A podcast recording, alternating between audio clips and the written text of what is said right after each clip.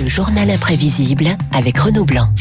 Décidément, cette gifle, hein, qu'est-ce qu'on en parle avec vous également, Renaud Blanc, ce matin? Parce que c'est pas une première, on le disait à l'instant avec Thierry Lenz dans la vie politique française, loin de là.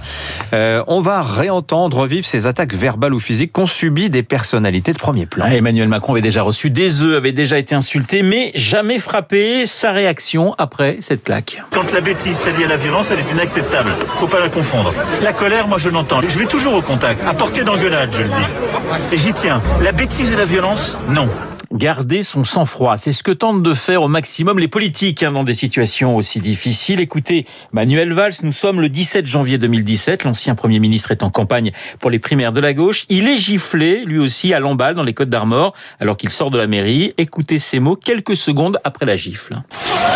C'est bon, c'est bon, c'est bon, c'est bon, c'est bon, c'est bon, c'est bon. Allez, ça va, ça va, ça va, ça va, ça va. Laissez, écartez-vous, écartez-vous, il n'y a pas de problème. Allez. Bonjour. Bonjour, bonjour à tous.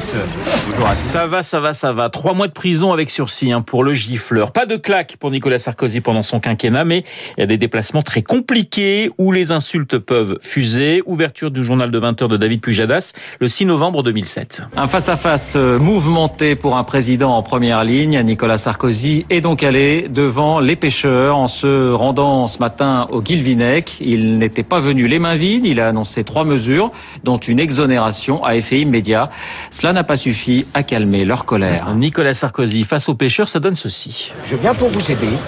C'est toute la France qui crève. Et pourquoi je suis pas là? Je suis là. Eh bien oui, écoutez, il y a les autres qui n'avaient qu'à venir avant. Ils venaient pas.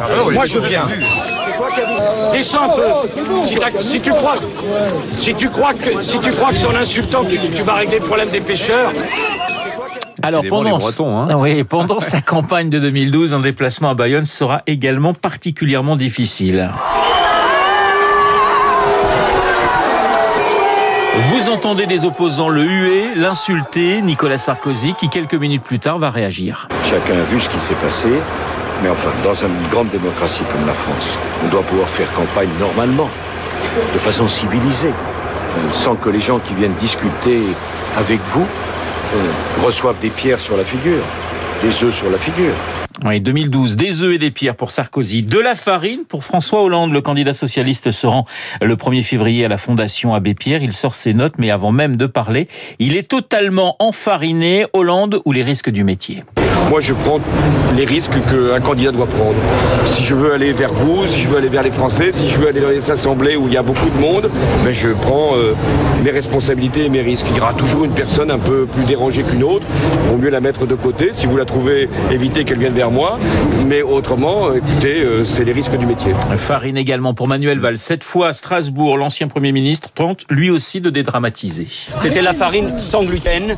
Et donc, du coup, euh, j'apprécie l'attention. C'est les joies de la campagne. N'en faites pas des tonnes, sinon vous aussi vous risquez d'en recevoir. Donc il n'y a aucun problème. Tout se passe bien. Manuel Valls pendant sa campagne pour les primaires de la gauche en 2016. J'ai reçu une tarte dans, dans la figure, oui, c'est impressionnant. Bon, en même temps, voilà, c'est on s'en remet. Et vous avez reconnu la voix de Ségolène Royal entartée en 2006 pendant sa campagne présidentielle. Elle n'est pas la seule à subir tarte et chantilly en pleine figure. François Bayrou, Jean-Pierre Chevènement, Daniel Cohn-Bendit, Alain Juppé seront aussi des cibles privilégiées. De la farine, des œufs, des insultes, des tartes, mais aussi des actes beaucoup plus graves. Ouverture du journal de 20h de France Télévisions. Nous sommes le 14 juillet 2002. Madame, Monsieur, bonsoir. Tentative d'attentat lors des fêtes du 14 juillet contre le chef de l'État.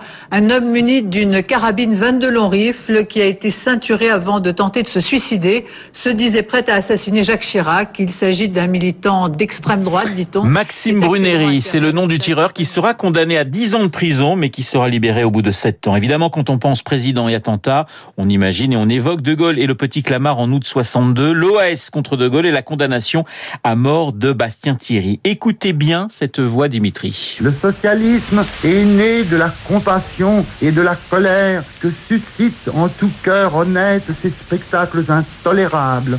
La misère, le chômage, le froid, la faim. C'est celle de Léon Blum qui tente de définir le socialisme. Léon Blum, presque lynché en 1936 par des membres de l'Action française à Paris, boulevard Saint-Germain, alors qu'il sort de l'Assemblée nationale. À mort le juif, crient ceux qui s'en prennent à Blum.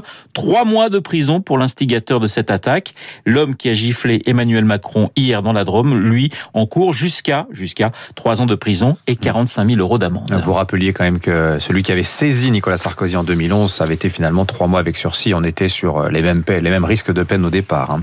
Merci. Ce sont pas les risques du métier, disait François Hollande, mais ceux de la fonction. Eh oui, c'est une fonction, c'est pas un métier, président. Merci. Bah, vous le direz à François Hollande quand vous le verrez la Ah prochaine bah fois. j'y manquerai pas, j'y manquerai pas. Mais merci Renaud Blanc. Dans un instant, le décryptage éco de David Barou, Euh, les restos rouges.